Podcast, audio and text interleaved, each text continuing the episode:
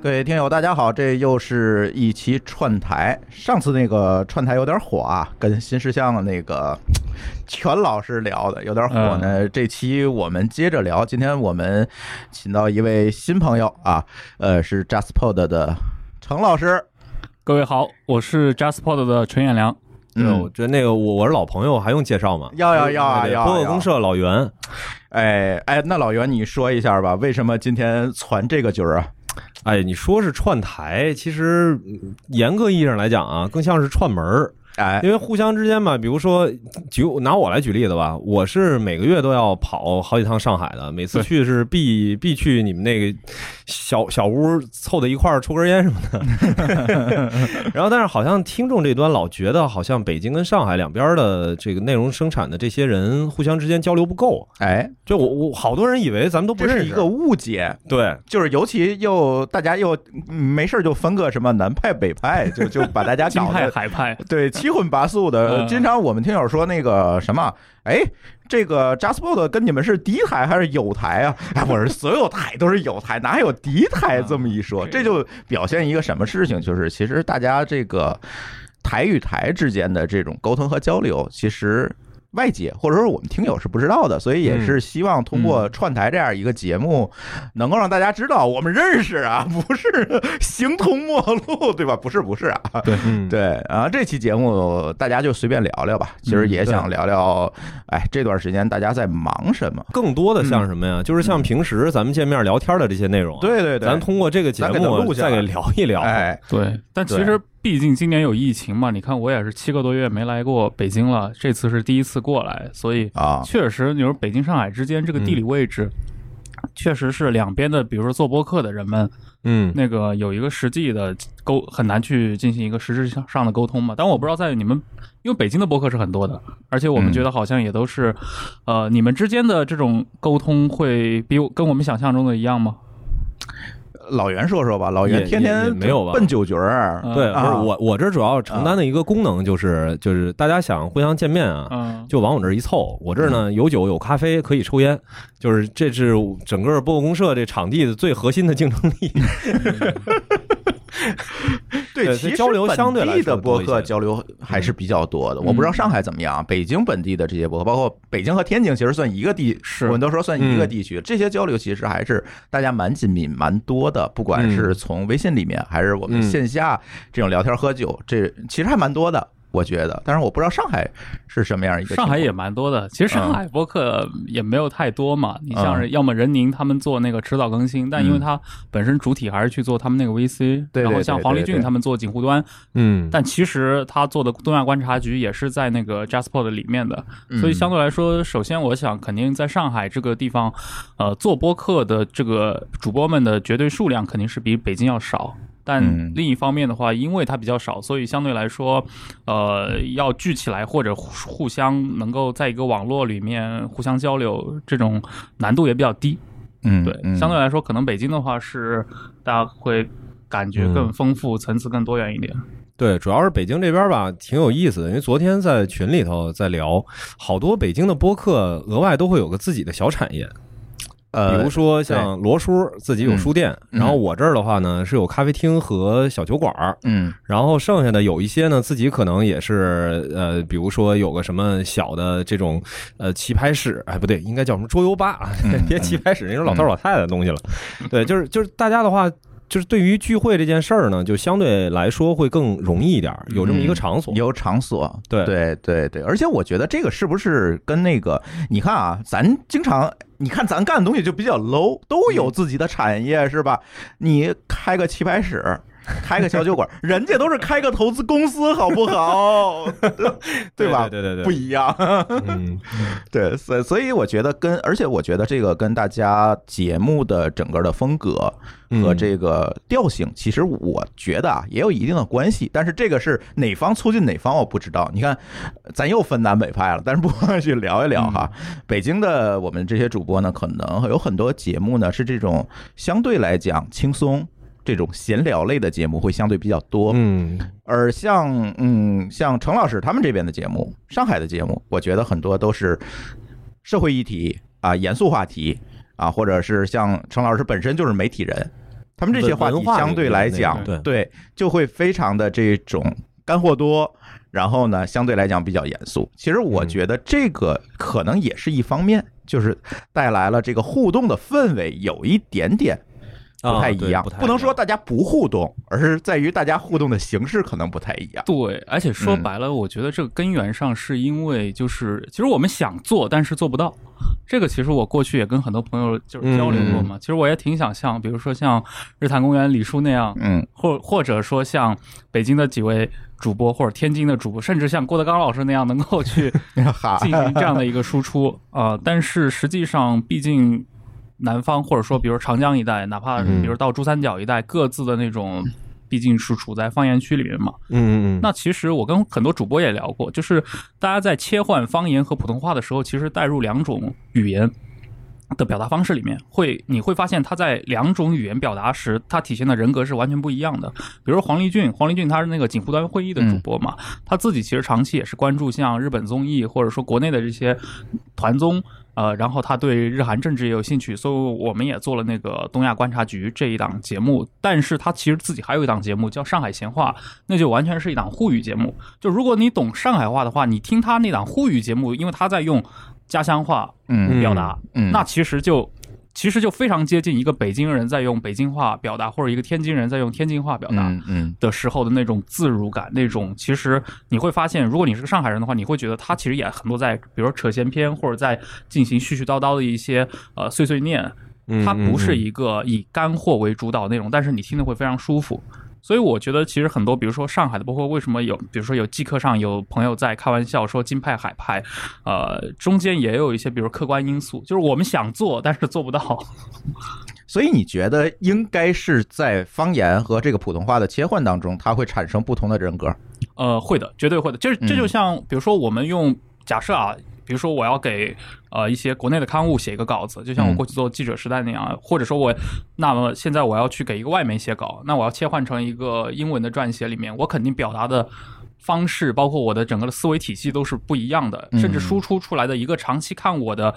虽虽然我没有去做这事儿，假设一个长期看我英文专栏的读者，他看到的我和一个长期在国内，比如翻我中文博客，虽然我也没有中文博客，就这样的一个读者看到的我绝对是不一样的。嗯所以，毕竟这种语言切换，当然在那种中英文世界，这就是绝对的一个百分之百的一个嗯倒转了。对但是在中文里面的话，我觉得方言和普通话之间的切换确实是有这个主客场之分的。嗯这个我我还可以举个例子，因为在我自己那个节目《忽左忽右》里面嘛，最近几个月我也开了一个新的栏目《古富而游》，其实就把我那几位老同事，呃，那个子琪啊和子仁，他们都是界面文化的记者，关注文化这个条线的。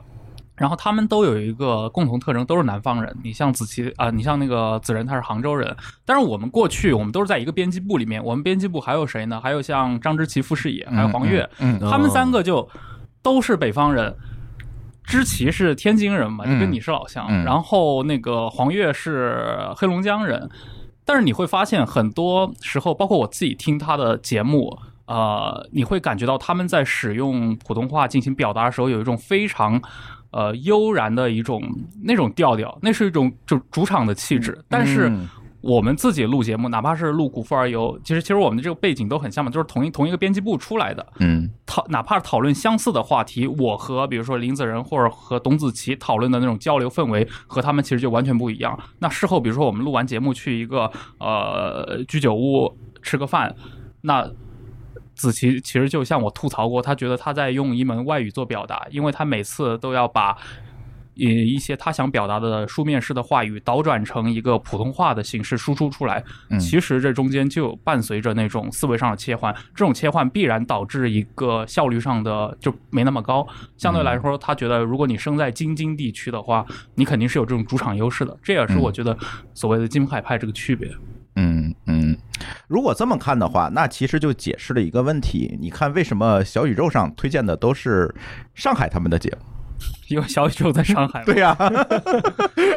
哎，有没有这个原因？你我觉得觉得可能是应该可能可能会有吧。那对毕竟他们的编辑就在上海那个文化，在那个文化圈影响子，在这个影里面在收响里面，听节目，可能会有这个问题。对，因为刚才咱们也是吃饭的时候正好聊聊到这个，其实我挺想在节目里面，咱们互相的再跟啊、呃听到节目的这些听众来聊一聊，到底这呃长了不敢说，起码说最近这一年吧，到底大家各自在做哪些事儿。哎这个其实我们平时见面总会聊，但是好像从来没有把这个事儿拿到节目当中哎来。给这个听友们说说，念叨念叨我们在做。对听友可能听的，平时呢在别的节目里面听的都是我们在聊这某某件事儿，嗯聊这个节目的议题，而很少说在幕后我们干了什么，大家很少知道，对吧？哎，老袁，那你先说吧。作为一个呃不录博客的博客人啊，就是我这这我还觉得我啊挺你是个奇葩，对，挺吃亏的。就是其实这呃，播客公社从去年一月份，因为上次也说了嘛，就是干这一年半的时间吧，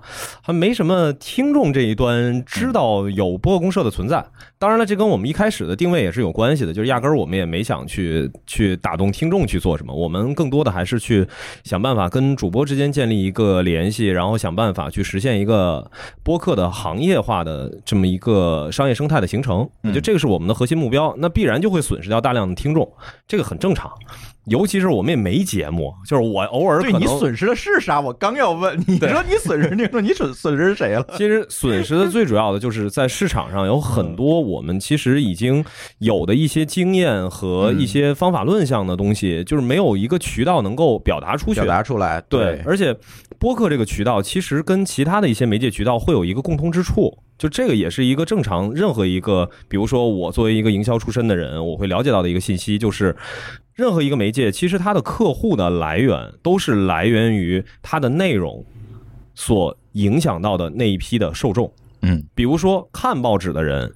他会去想到用报纸这样的媒介去做一个信息的传达。嗯，那看电视的人会觉得电视上的广告，如果我是一个企业的广告投放的人员的话，我会选择它去作为一个主力的媒介。那播客这个市场也一样，真正的客户。呃，尤其是不用再去跟他去解释这个媒介是什么的，直接找上门的客户，一定是来源于播客播客的听众。对，那刚才朱朱峰在问我这个事儿，损失是什么？损失的就是这一部分的原生的客户。嗯我现在是反过来把我自己之前积攒下来的所有的客户，在硬往播客这一个渠道上去推，嗯嗯这个就会感觉跟其他的一些播客接到广告的那个效率就会低很多。嗯那，我要去做大量的是科普，你在出去要销售这个东西，对对对对，而不是对对对他觉得这个事情有价值而主动找来。没错就，像上期我们录音新事项，他们可能就是哦，我就是一个博客的深度听众，所以我要投博客，这样我们聊起来就很方便，对吧？很多概念我不用重新普及了，对。又来了，什么叫 RSS，对吧？这些 这些问题就都来了。ss 这个事儿又，哎呀，开始成一个一个需要去科普的事情了。哎，对，所以其实作为我们津津乐道来讲，其实这一年呢做了几件事情。第一件事情就是把我们的这个品牌重新梳理了梳理。之前大家会看见我们那个品牌基本就是没品牌嘛，就是不管从大家能肉眼可见的 logo 嗯啊、还是说我们整个的这个品牌策略等等这些事情，其实都没有做，因为没有时间，也没有这样的一个专业能力去做。后来就是我们有一个志愿者，就是倪爽，大家如果经常上推的话，肯定是知道这个人的。然后他来帮我去做这种品牌，然后把这个博客网络这件事情建立起来。但是建立起来之后，我们会发现一个问题，哎，好像作为我们一个泛科技类的播客节目，有很多事情是可以帮助主播去做的。嗯比如说以前主播不知道数据。啊，不知道 什么叫 RSS，对吧？然后呢，也没有办法去统计自己的数据，没有办法有一个非常好的、稳定的方法去分发自己的节目。那好，我说就把这个我们在用这套东西开源出来，你们去用就好了嘛。嗯然后博客说：“我不是技术出身的，我你给我一堆代码，我也不会用啊。”所以在去年年初的时候就找到老袁，说干脆不行，这个事情我们拎出来一起做一做，所以就有了音波这件事情。就是我们把呃这个津津乐道以前为听友服务的这套呃代码这套系统拎出来，然后单独的呢去做一个东西，可以为所有的播客的主播来服务，哎，就做了这么一个东西，做成一个多用户的版本，就把津津乐道的那个后台系统做成了一个多用户的版本。其实做了就是这么一件事儿。所以作为我们来讲，一开始呢，只是想，哎，我录个节目，作为一个个人表达的空间，是吧？一开始写写微博也好，写公众号也好，但是觉得呢，那个环境呢过于嘈杂了，太喧嚣了。呃，你静不心下心来去做一个完整的表达，让我觉得做博客 OK。第一，相对来讲，博客的人群我觉得 OK 的，可以允许我做一个完整的表达，他们也听得进去，这是第一点。第二点，其实更重要的是，我觉得在我们当时四年之前做博客的时候，当时的这个受众人群还是相对来讲比较少的。我觉得 OK，我找到了一个可以表达的蓝海市场。嗯，可以表达，不是说它可以赚钱的蓝海市场，是一个可以表达的蓝海市场。我们就一直做下来。那做下来之后，我们会发现，到了近一年不行了，是因为播客的听众的要求高了。大家对播客内容的质量的要求高，我们也做了几次的升级。对以前的录音笔随便往那儿一扔就开始录，后来买设备等等做了很多升级。后来更后来主播再多的时候，我们就会发现主播有很多需求他是自己解决不了的，嗯，那就没有办法。而且平台各方面的，我们今天就不在这儿继续吐槽平台哈。平台各方面他也无意为主播来解决问题，对吧？嗯那这样的话，嗯那怎么办呢？就逼着我们自己去做套系统给主播来提供服务。嗯，就是生生的把我们逼成了这样。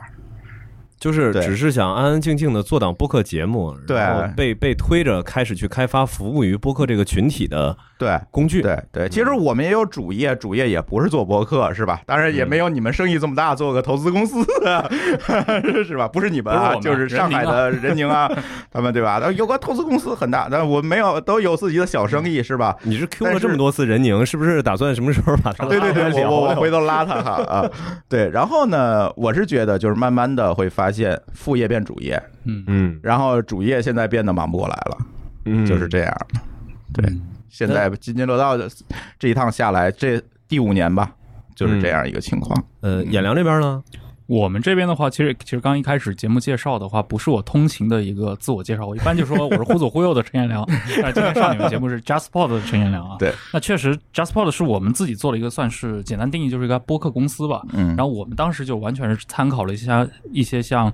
Gimlet 啊这样的一些嗯美国的播客公司的一个形态，然后包括在业务上，可能都是一开始就是他们是我们很好的一个学习的一个坐标嘛。所以从一开始这个这个公司也是从一档节目开始，就最早做一八年做忽左忽右，就那会儿其实也是处在一个播客的一个大，因为纯粹是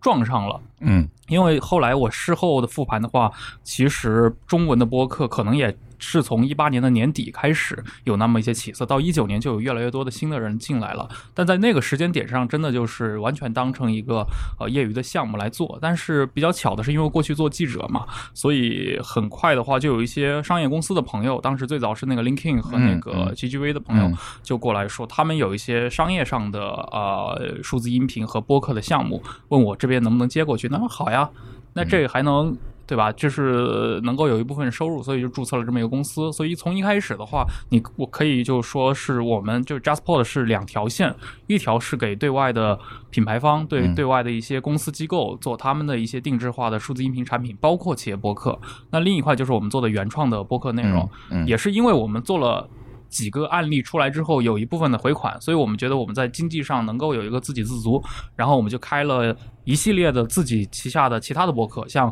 杯弓蛇影，这是我找我好朋友钱老板和戴红静一起做的，专注聊的就是喝酒的事儿嗯。啊。然后像有一些后面的像不合时宜，他也是三位呃两位在北京，然后一位在欧洲的朋友，嗯啊，然后像落选沙龙，这是一档专注女性视角的一个播客，是立足上海的。还有像我刚刚也 Q 到的东亚观察局啊，我们陆陆续续做了十几档中文播客。那最近一年的话，其实一方面也在把自己的这个播客网络。呃，做的更，它就是把它的那个面铺的更开一点，就是很多垂直品类，我觉得还是有很多呃听众会关心，但是可能中文播客从供给侧这块的话，不是、呃，就是没有太多的那种选择，这中间肯定就有很多的一些实质性的问题，比如很多主播或者潜在的主播，他想来开，但是毕竟。做一档播客跟我写个公号或者写一篇文章还是不一样的，它涉及到非常多的一些重复繁琐的一些，就是一些重复操作的这些事务，比如说你的后期剪辑也好，或者说你的上传分发也好，你的一个服务器的注册也好，购买也好，那这些事儿我们都在，所以，所以我们也是通过帮我们的一些。呃，旗下的主播解决这么一些问题，包括在节目内容上，我们也会提出很多实际实质上的一些建议了。就是我们觉得，比如说一个垂直品类的博客，你应该做成什么方式，或者你最终有一个理想化的前景，但是。现在第一步你应该做什么？所以我们会有一些很实际的东西，呃，这个方向其实是我们一直在做的。另一块就是我们原本的收入那块，也在开拓不同的商业公司。其实我觉得这一块的话，因为这块可能全国没有太多的团队在做这事儿，也一直只能是我自己来讲，所以我是觉得这块还是挺有意义的。因为从这个角度上来说，其实你是在把播客 （podcast） 这种形式、这种媒介直接推广给那些，啊。企业方从企业的一般是企业的那个高层那边，他们会有这个意向，对这个形式感到有兴趣。那么我们这边就提供一个类似于像播客咨询，因为我们本身的话也有一个公号播客一下嘛，它会提供这个行业的一个观察和我们的一些想法。同时，我们也跟像北美的一些播客，呃，有一些直接的交流。所以在全球市播客市场，包括尤其播客营销这块，案例还是能够拿到的比较及时的。呃，然后我自己的一个思考啊，就是最近一年来，这也决定了我们的过去一年做的一些事情。就是我们觉得中文播客可能现在确实处在一个呃蛰伏期到它的一个繁荣期的一个转换过程中间。那么现在的现状，可能中文播客会被高度的符号化，比如说它的听众集中在北上广深杭几个城市，或者说一二一二线城市为主吧。呃，那么其次呢，它的一个形式呃非常聚焦在对谈类的聊天节目里面。还有一个就是它的一个内容可能非高度集中在一些文化或者泛文化的一些聊天以及一些生活方式品类，嗯，这些在我看来可能都是不同维度的一个，它的谱系还不够多元。那如果我们去参考一些成熟市场，比如说像英文的播客市场，因为我据我现在了解到的中文市场的那个总体的播客的量，比如说我也跟一些行业的平台方交流过，他们可能估测有那么一万个左右的中文播客，就不管你有没有更新。就是你只要注册过了，可能有那么一万上下。然后英文的播客市场是一直都有一些公开的数据统计的，它有七十五万个。那从另一个角度上来说，啊，播客，比如说英文播客里面，它大量的有很多谈话类节目，嗯。和很多的很好的那种 UGC 的节目，包括像 Joe Rogan 这样的呀，他现在其实也已经 PGC 化了嘛啊，但是他们也有大量的一些传统 PGC 的内容，以及一些更复杂的制作形态，比如说一些叙事类的播客、故事向的播客，呃，以及一些甚至播客综艺啊这块的。内容其实，在中文播客里面可能还比较少，这块可能像艾哲他们故事 FM 做的会比较多一点。但除此以外，可能最近好像又出了一些新的，呃，做自媒体的厂牌开始来。把他们内容进行一个播客的转化，所以我们觉得这块其实也是我们想去发力的一个区间。所以去年的话，但是我们没有说自己来做，我们去年是跟法国的一家播客公司，等于是合作，把他们有一个系列的播客剧产品，那个系列叫米哈，嗯，之前做过第一季，第一季是一个关于在纽约的拉丁裔女孩的一个故事，它是都是关于移民的故事。那第二季它是一个中国女孩在巴黎的故事。嗯，那因为是个中国故事嘛，所以他们当时也是起了这个念头，是不是可以做一个中文版？所以就找到我们。那我们说，那中文版我们来跟你们一起合作吧。所以我们会给他一些非常多的在地化的建议，比如说你这个故事你要放到中国来，你就不能用这么这修，这不是中国人说的话。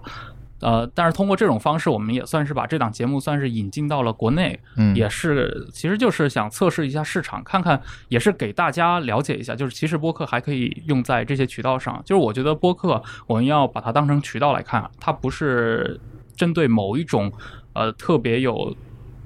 就是他们它它不是一种内对内容的形容，它应该就是一个对渠道的一种，它是一种媒介形式，对，它不是一种内容形态。说到这期节目，应该叫楠楠是吧？对，那中文的，对对对，这这个节目的名字被喷坏了，你知道吗？所有的北方人不知道这两个字怎么念啊，我也不知道。对，就是反正，但你知道他原来的名字叫什么？叫亲爱的宝宝。所以我就说，别这样了，你要不干脆。但是楠楠有一个，确实有一个，因为因为这词不这么念，你知道吧？对，这个词在普通话里面就不应该这样出现。对，它在普通话里面呢，就是念楠楠。对，但是。北方人是不会用这个词的，对用这词的都是比如说长三角和珠三角的人，那他们的读法又各不一样，他们有的读 nunu，有的读那个奶奶，有的读一些别的口音，所以这词就导致了你必须损失一部分的受众。嗯但是这个没办法，因为我个人，当然可能是因为我们那个公整个公司都在上海，所以我们就直接的考虑就是，这就是一个很就又回到这个方言区的问题了。对，就是当时确实也你觉得想到了。这种是叙事类的，可能在自己的方言方言的舒适区内去制作，可能更有更会有把握。我觉得一定是这样，它嗯一定要在地化的。比如说，呃，比如说一个四川的故事，我觉得用四川话讲，它其实可以有不同的版本嘛。嗯，可以用川普来讲。对，我嗯们在 B 站上看什么嗯《让子弹飞》，它不就分国语版和什么四川话版本？对对对对我觉得都是一样的，嗯，因为你最终是要激起的是这种情感的一个连接。对对对对，嗯对，是这个就是我听丹的那期节目我听不下去的一个主要原因，我知道了。对，因为确实是北方可能不太，嗯，这就是一个方言区的问题，甚至说北京和天津其实它都有方言区的，而且说实话啊，像奶奶那个故事，说白了，它是一个法国的华裔移民的故事。我觉得我们引进来，真的就只是给国内听众看看这种形式，你很难要求中国十四亿人里面有几个人能够。能跟他们的故事产生共鸣，这是很难的。但是他们的那个故事，我说实话，他们真正的第一受众、第一落脚点还是给法国人听。对，对对，这里面其实有很明显的感觉出来是这样。对，就如果你去看中文版和它的英文版乃至法文版的那个介绍里面，你就看得出来，原版的故事里面，楠楠的父亲是一个越南裔。但是我们在中文里面就直接把这个改掉了，因为对法国人来说，说越南是他们殖民地，越南文化跟法国文化就是嗯，它有连在一些起的相通之处的。对越南人，越南的上层就是去法国留学，去巴黎高师这种，所以对于一个法国听众来说，你说有一个越南裔的人怎么然后来到了跟中国人结婚，来到了法国，是一个非常法国式的移民故事。但是对嗯中国人来说，这什么鬼？为什么会有一个越南裔出现？所以我们就直接改掉，把它改成一个广东人对了。对对，是，嗯，嗯，正好刚刚那个演良也提到了，说今年也服务了很多的这个客户嘛，就是也在尝试着去打造多档的节目，同时也是希望在中文播客的这个呃内容的产业当中。让更多的听众了解到到底播客还有哪些呈现形式。嗯我觉得有一点刚才特别关键，就是我们一直，呃，我一直担心的一个事儿，就是嗯我会担心，不管是听众也好，还是真正做播客的也好，会把播客这个定义导向成某一种内容形态。对，就这个一定会影响到播客真正的朝着一个行业化的方向去发展的。如果它只是某一个内容形式的话，这个 这怎么发展啊？对，没错儿。所以被固化，嗯这就是刚才早晨咱俩聊到的这个问题，就是这个底座有多大的这个问题。对对其实目前呃，因为我一直还是在跟营销这个行业嗯在打交道更多一些嘛。其实播客这儿有一个很大的一个问题，就是之前上一期节目也聊到的。呃，捷报的维度、数据的维度，然后包括这个行业需要的一些指数，嗯严重的缺失。然后我们现在会有一个错觉，因为前两天我在呃给一个客户提案的时候，那个客户就问我说：“哎，现在是不是全国只有呃一百多档节目？然后是不是真正呃接过广告的，是不是也就是只有几家？”那就现在目前客户就是这个认知，他觉得这是一个小到一个可能我已经他他会觉得他已经把所有的节目都听完了。还有一个刚才说到那个数据的问题啊，就是比如说我现在在看所有海外的报告，在说国外有七十五万档节目这件事儿，那它之所以能够统计，其实是跟技术相关的。因为它的分发的方式完全都是基于 RSS 的分发，那这样的话，它非常有效的就可以监测到到底有多少档节目。那为什么在中文的这个环境下，我们目前认为只有一万多档？这个数据啊，它肯定是失准的。哎，咱先说它这个一万多档这数据是怎么来的？嗯我特别奇怪这个问题，就是刚才你也说了，呃，陈阳你也说了，就是有一万多档，你也说有一万多档，但是这一万多档这个数据是谁数出来的？是怎么来的？你们谁知道？这个我还真是你也不知。道吧？对，你也不知道吧？我也来来不知道，就是我我真的我所有人都跟我说这个，哎，中国是不是只有一万多档播客？然后头部播客是不是就这个五六家？嗯，对吧？就是苹果首页上那五六家，哎对是吧？我说其实会更多，这又回到原来一个老话题，就是对播客的一个定义上。嗯但是无论如何怎么来定义，我觉得音频的内容可能也不仅仅有这个一万档节目。对，对，所以我我现在特别好奇，就是这个数据的来源是怎么来的？为什么大家觉得只有一万家节目？我觉得还是因为我们嗯过分的在强化播客这个词所造成的一个问题。就是目前的话，我看到的一个就是呃，国外的一些报告，包括目前国内，呃，开始对播客这个市场在做分析的时候，它已经会换成几个不同的词，就是可能比如说我们一直就盯着播客这个事儿，嗯那我们在检索跟播客有关的信息的时候，永远都是输入播客，嗯但你可以去试一下耳朵经济、嗯啊，夜听经济、在线音频、网络音频。那你搜索每个不同的这种词条的时候，它都会出现一些不同的维度的一些行业的一些分析。嗯就以目前我看到的两份报告为例吧，一份国内的，一份国外的，呃，当然都是都是中文的。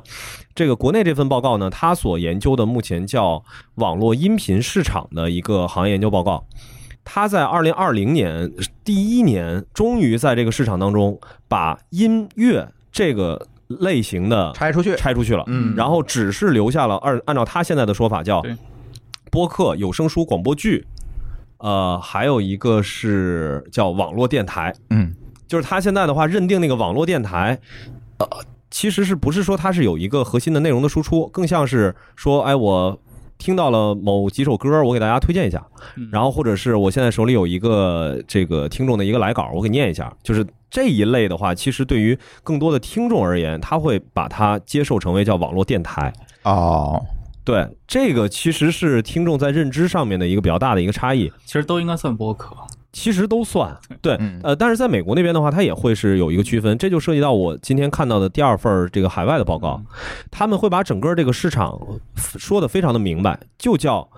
有声书市场和播客市场，然后他会把这两个市场会拿在一起去做比较研究，嗯。然后这个其实是确实跟国内目前的情况也是比较类似的，就是我们现在其实一提到播客的时候，会天然的先把有声书给扔出去，对。嗯。但是我们需要知道的是，目前还没有哪一个平台是真正专注在。比如说，只有有声书和只有播客这一个类型，嗯目前这两类是完全揉在一起的。起码国内的这些产品是这样，因为北美的有声书它是高度集中的嘛，没错，Amazon 手上，所以它那个 audiobook 你提一下的话，大家都知道哦，它是个标品。对标准品，嗯但是这个东西在国内的话可能不太成立，因为像国内可能最大的有声书平台是在哪？喜马拉雅吧，我不知道，也许是，但是嗯，版权肯定都不在他手上。没错，对对，对，对它版权很不明细。包括我们最近也在策划一个有声书的节目，就是我们把《再见经远》这本书，我们找来它的嗯作者，把他的这本书的内容变成一个有声书。然后后来我们发现这里有很多的挑战，就是第一个挑战就是在版权上，嗯，我没有办法取得这本书有声书发行的版权，因为出版社当时跟他签的时候，因为作者可能也不懂这些事情，那哦，就所有干脆把所有授权都，嗯，签给出版社。那我现在只能以帮助这本书来进行推广的名义来录这个书以外的故事，其实就是又录了一本书，跟这个书完全没有关系，只能是这样去做。嗯，这个我觉得在国内可能跟国外的形态又有一点不一样。对，所以提到国内和海外这个话题，我特别想问颜良一个问题，就是我知道博客一下的，也就是我也关注了博客一下这个公众号，你们有很多的内容可能都是来自于海外，嗯嗯，有一些呃译文，或者是有一些比如像 Pod News、HotPod 这这这上面的一些文章的转译，那。看起来，其实博客一下很少去做国内博客市场的一些报道，很少，不是没有，对很少。那这个是出于什么考虑？而且你觉得海外市场在博客上的一些经验能不能平移到中国的这个市场的未来里面去呢？，OK，我其实是这么看的。嗯一开始我们想做博客一下这个号的时候，一他最开始是杨一个人的一个 newsletter 嘛，嗯他其实发的嗯只是说自己，因为杨一是一个很关注这个，他是把播客当成一个媒体来观察，嗯所以本身是个媒体观察。那么后来我们把他的个人的 newsletter 放到我们的这个公司里面来之后，其实我就跟他商量，我说这个应该要调整，我们要更关注产业本身。那么播客产业的话，其实肯定就是比如说。北美的公司们是如何利用播客进行营销的？这个是其实嗯它背后又是跟我们实际的一些体验相关的。相关的对对我们当时嗯比如说去游说一些国内的公司，甚至一些非常头部的一些新兴的互联网企业，或者说一些保险公司的时候，你会发现他们对整个的播客市场，乃至对自己所谓的那些对标的竞争对手，在播客方面的投入一无所知。嗯当时我们去见了一家可能国内最头部的保险公司，互联网保险公司，啊、他们也是以小额保险为。就是著名的嘛。嗯嗯嗯然后跟他聊的时候聊了两个半小时，呃，当时他们聊到一半还在问我说，呃，保险公司适不适合投播客呢？那然后我就当时就把那个 Google 打开，然后查了一下，二零一九年北美的播客广告主排名第一位的就是一家叫 Geico 的嗯保险公司。然后我一说 Geico 这个名字，他说哦，那是我们的对标对象，嗯但是他们却不知道 Geico 已经在英文博客上做了这么多的广告投放了。嗯当然我，后来我才理解到一个问题，就是我一直在想，就是其实我们也接受过不少媒体的报道，比如说像《第一财周刊》也好，或者像福布斯中文网也好，但是每次。我认为我已经表达清楚了我们该在干什么，总有那些比如说新的一些朋友看了报道之后加了微信，说还是要当面详细聊一下。那后来我在感觉在播客的商业化这块，其实你仅仅通过几句话碎片式的表达，确实很难让这些公司的市场部或者合伙人们理解播客应该怎么应用于比如说营销或者品牌的这种呃塑造本身。嗯那我后来想，最简单的方式就是我们直接把这些案例挪移过来。那这些案例在哪呢？高度集中在北美市场，所以我们就后来有了像波音公司、像那种北美的航空公司达美这样的机构如何做播客，像那些运动品牌，像新百伦这样的品牌如何做播客。嗯我们觉得在。呃，用案例是最直接的手段，因为别的都是假的。因为你只要去看到哦，这些公司都在做，而且他们是怎么玩的，我们可可以把它的整个播客进行一个拆解。这也是另一个，就是我观察到，我们像很多人可能会推荐我说你们可以去听听这档播客，他们是这么做的，但是实际上他们不会去听。嗯那后来我就觉得那还不如写出来吧。嗯所以播客一下大量的去介绍了很多北美的案例，它是有一个根源，就是因为这些商业化的案例和这些合作确实大量的发生在英文市场，相对这块来说，他们的商业化比中文走得更前一点吧。嗯我们也是觉得在国内对于企业来说，因为企业都是就真正有那种。创新意识，或者说敢于在这个是是这个渠道上尝鲜，做第一个吃螃蟹的这样的企业还是比较少的。大部分企业还是说希望等着这个行业领袖迈出第一步，自己再做跟进。我觉得这是大部分企业市场部的一个心态，呃。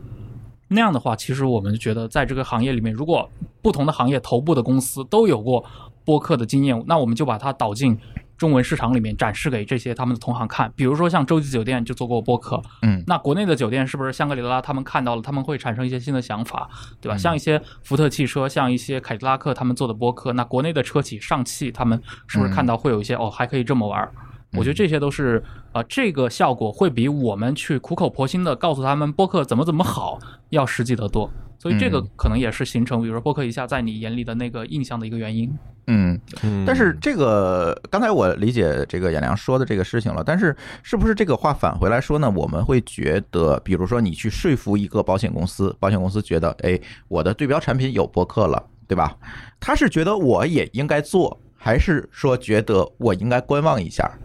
大部分是会观望一下，他们会去，因为这是一个完全陌生的媒介，而且他们也会觉得，比如说美国会不会是因为现在国内博客的受众比较少，它这个投入产出其实是不成正比的？哎会。现在其实都不是多与少的问题，这就是回到最核心的事儿，嗯，没数据。对，对即便是我们从直观的数据来看，就是比如刚才我们说这一万家，或者是刚才我们吃饭时说的嗯两三百万的这种听众群体，不一定准，对吧？但是这是我们脑子里估的一个数。我相信广告主的这个脑子里，他也会有一个。因为广告主都不傻，还是那句话，广告主是最精明的。他会不会也会考虑哦？即便是我对标的产品做了，但是海外的播客的听众有上亿人，对吧？嗯但是在中国呢，可能也就只有几百万人。那我做一个播客节目，来在这个阶段去做播客节目来做输出，会不会不划算？其实这也是不仅仅是演良面对客户时的一个问题，我面对客户的时候嗯也有这个问题。我们最近也是有很多客户来接触，那他们可能第一个问起来的问题，不是说海外有什么案例，因为他们对博客已经很了解了，他才会找来我，对吧？这个就是刚才我们说的问题，对对对对公社找可能不是这个情况，对但是找到博客肯定是这样，他是听过博客。好，指名道姓说找津津乐道，我们要做一期品牌的博客。那这个时候，他第二个紧接着下来第二个问题就是，播客的听众有多少？我值不值得现在去做一个投入？别管是多少钱，对吧？它也是要有投入，甚至是要有精力上的投入，甚至是有一些 PR 上的成本，是吧？嗯，那我值不值得这样去做？那其实我是觉得现在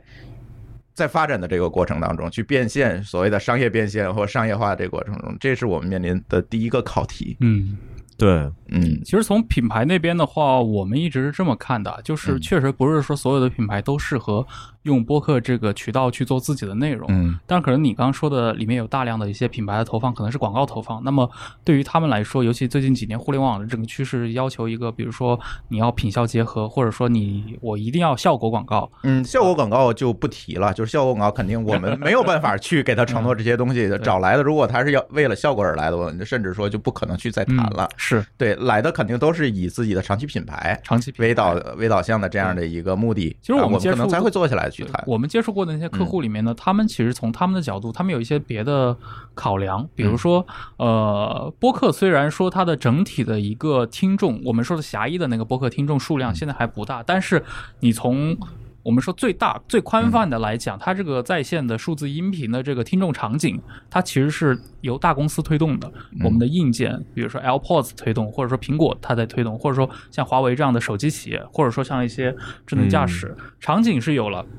那么对于品牌来说，他们也会感觉到、感受到他们身边的一个呃中文播客在被越来越多的人讨论起来。那么还有一点就在于它的性价比可能确实还是比较低的，尤其相对于同类的、或者说一些别的类型的投放渠道，比如说抖音，或者说直播，或者说像短视频，呃，相对来说播客它还处在一个。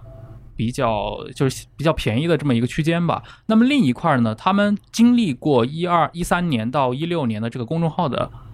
爆发期，嗯我们接触到的很多的一些品牌播客的这些客户，他们很多是在那个公号那一批那一波经过了，但是可能他们没有去抓住，没有抓住的，对所以他们可能会他想抓下一个这个爆点。对，而且从嗯。实际操作的角度上来说，确实你会发现公号呃不是那个播客现在确实处在一个相对的一个洼地的市场，也就是说嗯。做的人没有这么多，或者说呃那种高质量以及一个稳定的输出，然后团队化作业能够有这种实际品控的这种播客输出者数量没有那么多，但是它的听众至少二零年给我们的感觉好像确实处在一个那个成长期里面。嗯那么在这个阶段的话，品牌如果下场做播客的话，它的那个边际是越来越小的，越做到后面他们会觉得，哎，这个长期效益确实确确实是在的。我可以举个例子，比如说像我们帮那个中信出版社旗下的那个大方这个品牌嗯。做的那档播客，嗯。跳岛 FM，跳到 FM，对，嗯。它其实它几乎是伴随着小宇宙一起上线的，就是今年三月份开始做第一期。那它现在光是在小宇宙一个平台上，它的那个订阅就已经破万了。那它的一个长期的这个更新，就是我们实际操作下来，我们当时从策划的阶段就开始去选定它的一个方向到底是什么。我们当时也分析过，这个市场里面虽然很多人在谈文学，但是没有一档专业的、专门的在讨论文学话题，以及你的无论是主持和嘉宾都有非常可靠的文学背景的这么一档节目，嗯其实很少，所以相对来说它是一个稀缺市场。但是他们当时也疑虑过，说那听众听吗？如果市场上过去没有，是不是意味着听众其实并不需要嘛？就如果有这个需求，不是该早就有了吗？后来我告诉他，那我觉得确实是一个供给端的问题，那确实是因为没有人做。包括我们今天说到为什么中文播客市场大家觉得小，觉得我觉得这都是相互作用的，因为输出的内容都高度集中在，比如说有门槛的这种社会议题上，或者说一些呃，比如说北方的这些我们刚刚说是所谓的京派传统给我们印象的播客是高度集中在个人 IP 上的，嗯那可能。你这个听众就是你个人的粉丝，那我聊的就是我们圈子的故事，或者我集中在音乐圈的话题，那可能别的一些新的博客集中在一些别的垂直类的话题。相对于来说，他们都是把一些小众圈子给裸到了一起。那他们的确实，你即使算总量的话，可能也不会太大。但我觉得这是播客本身的问题吗？未必，它只是说你的供给端没有提供。如果你的供给端能产生更多的、更好玩的、更娱乐向的内容，那我觉得我妈我爸也可以听啊。他们本身你说。呃，这还可以举个例子，像 Spotify 上，它的百分之六成，呃，就是他们六成的听众是在听音乐，四成的一个听众的行为是在听播客。我觉得肯定不是因为说美国人比中国人，呃，不那么爱音乐，对吧？那中国不可能达到这个比例的，中国一定是听音乐的人更多了。你说是中国的老百姓比起英文老百姓更爱音乐吗？不是的，嗯那还是因为中文的这个播客可能是高度的一个同质化，我觉得还是一个供给端的问题。所以我觉得从这个角度上来说的话，其实很多的一些呃专业服务类企业，它为什么适合做播客？因为他们本身有内容，而且他们能够。带来更多、更新鲜的、有质量、有品质保障的一些内容。那么，它和我们这样的一些专业的播客公司合作的话，其实是也是可以给这个市场制造更多的呃话题和他的一个新的受众进来。对，这是我的一个看法。嗯，嗯刚才演良说到了平台的问题，其实嗯平台也有很多话题，我们今天可以聊。比如说刚才演良提到的这个跳岛，在小宇宙上有一万多的订阅量，但是我相信在其他的平台上它就没有这么大的订阅量，所以这里面其实还存在一个平台的调性、呃策略和一个对这个博客内容的保障的这个问题。嗯，对，因为小宇宙融合画像我们都知道，文科生居多，然后年轻的朋友居多，是这样的一个，也就是造成了津津乐道在上面基本就没有什么播放量的一个主要的原因，是吧？这个我觉得跟平台也有关系，而且我是觉得在内容多样性方面呢，不仅仅是我们播客的从业者或者将来想要做播客的朋友们要关注的一个问题，其实更重要的一个决策其实是在平台。对我不知道老袁你同意不同意这个观点？哎呀，刚刚吃饭就在说这个事儿。你看，现在有专门去做内容出品的公司嗯啊、机构，也不只是有 JustPod 嘛，因为咱们现在圈里的朋友专门去做这个的也不少。然后有专门给创作者去提供呃技术上支持的，像津津乐道。呃，播客网络，嗯那同时也有像我一样一直在玩命的想着怎么把营销跟播客这个媒介能够连接起来的嗯专门的机构。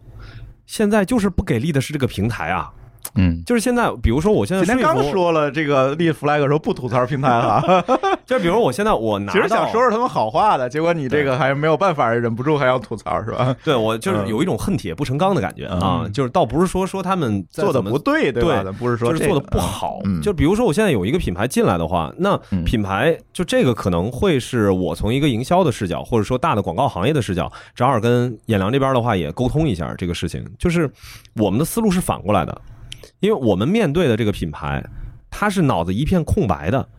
他来找我们去给他提供的服务，就是帮他把他脑子里面那个空白的东西给填满。所以我们要做的第一件事儿就是品牌策略，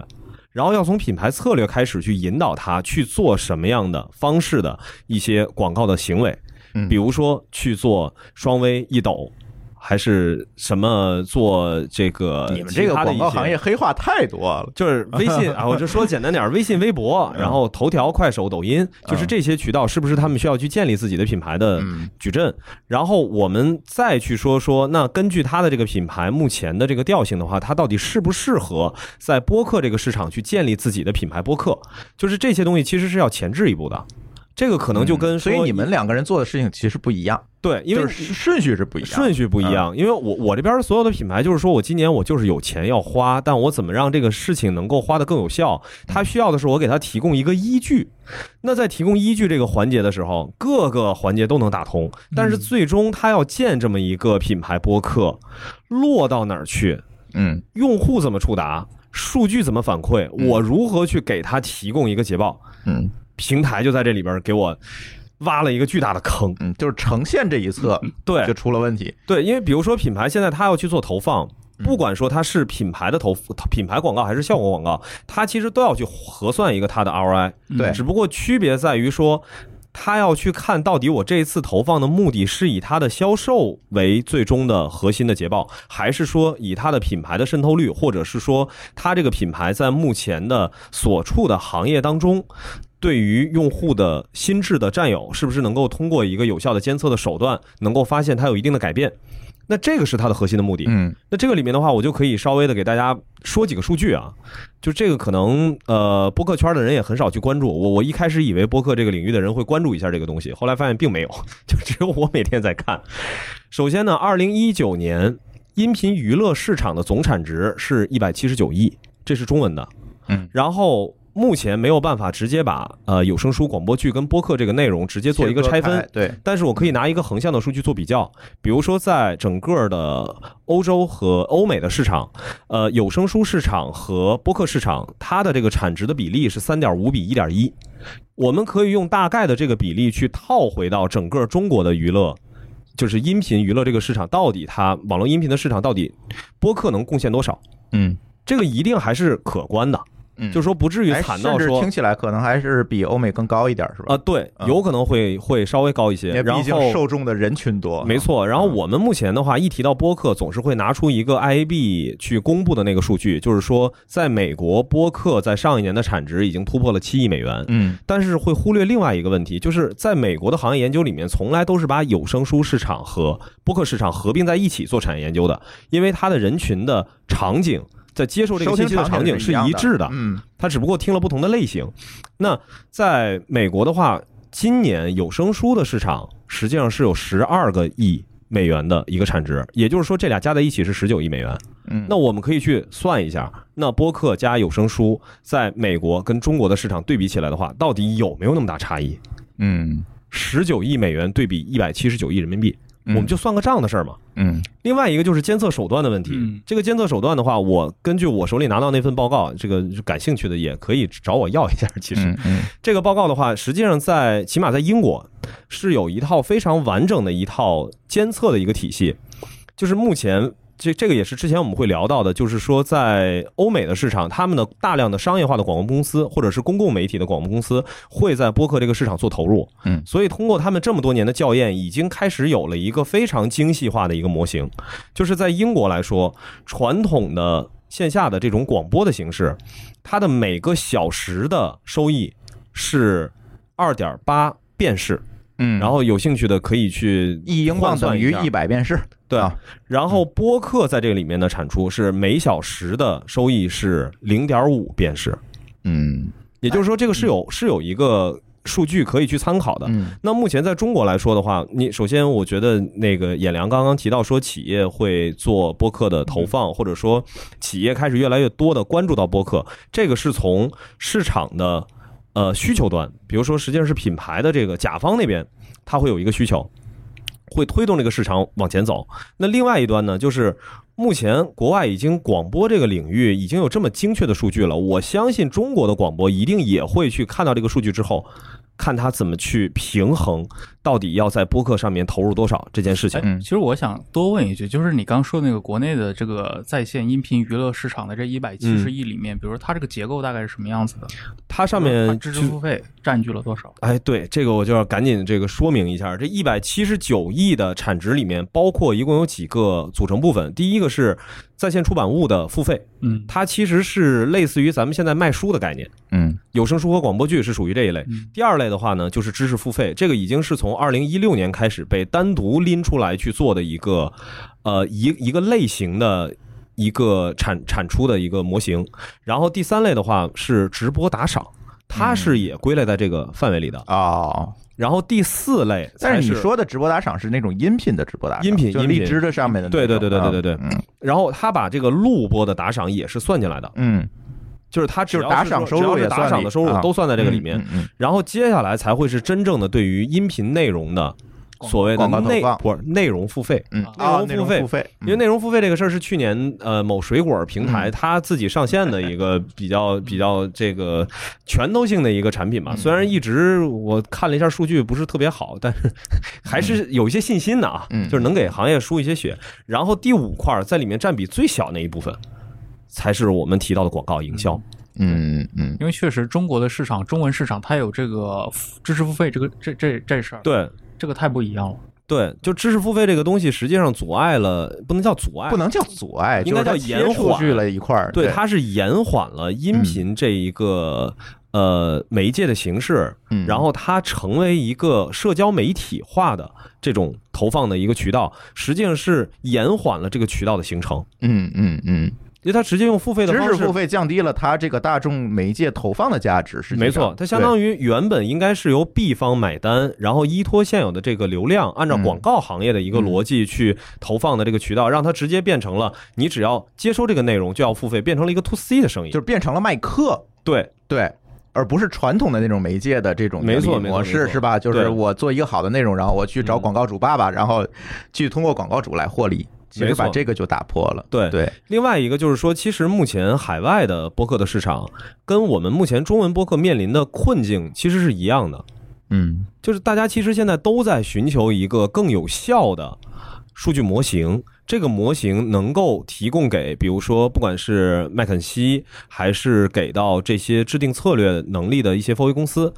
能够让他提供给品牌一个非常有效的嗯一套模型，然后去说服他们在音频这个市场去做投放。嗯因为前前几天正好奥美也在吹这个风嘛，他们也在说说品牌应该重视在声音这个媒介上的一个投入。嗯那他其实发这个文章跟我看到那个报告是是其实都是基于一个一个数据的报告。嗯那不只是我们现在面临一个我们无法说服广告主的问题，其实在海外是一样的。嗯区别在于，国外有专门的做这个广播的机构的入局，他们是带着客户进来的。对嗯我们现在是没有，然后我现在带着客户进来，我发现进不来。就只有说有一天说，所有的曾经会投线下广播的这些品牌，开始认知到播客，就这个回到那个乔布斯之前真正对播客下的那个定义，播客是下一代的广播。嗯只有当品牌已经有这种认知的时候，这个市场的真正的大头才会开始出现，而不是我们现在玩命在说服，告诉他播客是什么。嗯就这个也这就需要很累了对，这 需要做，但是效率会极低极低，嗯嗯它也不会形成一个所谓的说竞品去做了这个事儿，我就要做。嗯，所以我一直跟别人说，就是中文的播客这个实际的这个场景用户嗯的增长，不是靠比如说我们做内容的人去推动的，它是靠那些商业公司、大的科技公司、靠硬件商去推动的。但是内容公司在里面可能做的就是一个改变结构的作用，就是当真的比如说有那么一亿甚至一点五亿中国人每周都会听一次在线音频的时候。这是个很大的市场，但是他们消费的到底是什么？他们是消费播客吗？不一定，对吧？有可能播客到那个时候还是一个非常小众的，就三五百万人在玩的一个东西。那其他的那一亿多的就被别的给，就是他他们在消费别的一些在线音频内容。所以我就嗯觉得，就是就回到我们刚刚说的那个狭义的和广义的播客这个话题嘛。对对对从我的角度上来说，我们就把播客当成一个渠道，它就是一个非音乐类的，或者说非音乐及非有声书的一个在线的数字音频内容。嗯对，对，我觉得这个定义是对于真正拓展这个行业的听众是最有效的。但实际上我们现在讨论中文播客的时候，其实讨论的是一个更小的概念。我对们，把是一个大量的狭义的对，我们把大量的那种，比如说情感电台，我们就上来就，不自觉的就把它拿出去了。对，这其实你要说的话，其实有点原教旨的。这个其实，啊对对对对即使在美国的话，这都不成立的。你简单来说，美国的很多头部的一些播客节目，你说就嗯不是情感电台吗？嗯嗯其实很多也是的。对对对，所以那天我在这个极客上说过一句话，我说这个播客是什么这件事情不应该是由别人来定义你，而是你自己的认同问题，没错是一个播客认同问题。你觉得你是播客，你即便你是郭德纲，你觉得自己说相声是播客，他也是播客。嗯，对，只要是以音频为输出导向的，或者是像老袁说那句说，只要是在闭屏场景下可以获取的内容，它都应该叫播客。没错。嗯，对，其实是应该这样。行吧，今天时间有限啊，啊大家随便扯一扯，然后一会儿各自还有事儿。演良可能一会儿去赶飞机，是吧？我一会儿继续去见客户爸爸，给他们讲什么叫博客。对，然后咱时间有限，然后我们简单的先聊一聊。然后串台这个节目呢，也是希望说能够多跟行业内的朋友们多聊聊天吧，看看嗯大家呃怎么看待这个行业嗯，或者说大家在一起能够做出一些什么有意思的事情来。其实大家应该多交流。可以多交流因为我们在上海的话，说实话，就是我们很多时候，就上海可能有一半的播客就是我们自己做出来的，或者说我们旗下的主播们做的。所以相对来说的话，包括不准自吹自擂。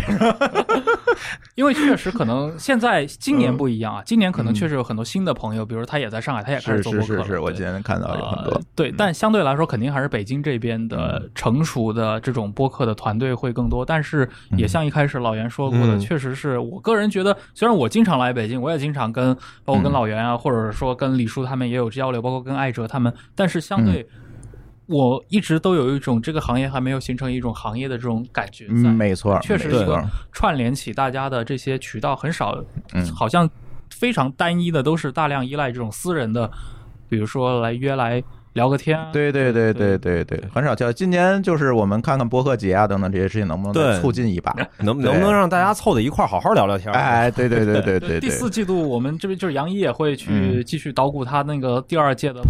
第三届，第三届第三届，对对，嗯，好呀，行，反正串台这个节目，大家可以继续给我留言点名啊，想跟谁来串，然后我们就对对对就找人去串，这样我也是一个增跟我们进交流的一个方法，是吧我？们去找，对，哎，对，行，那我们这期的串台，那我们就先聊到这里，感谢大家的收听，我们下期节目再见，拜拜。拜拜拜。拜。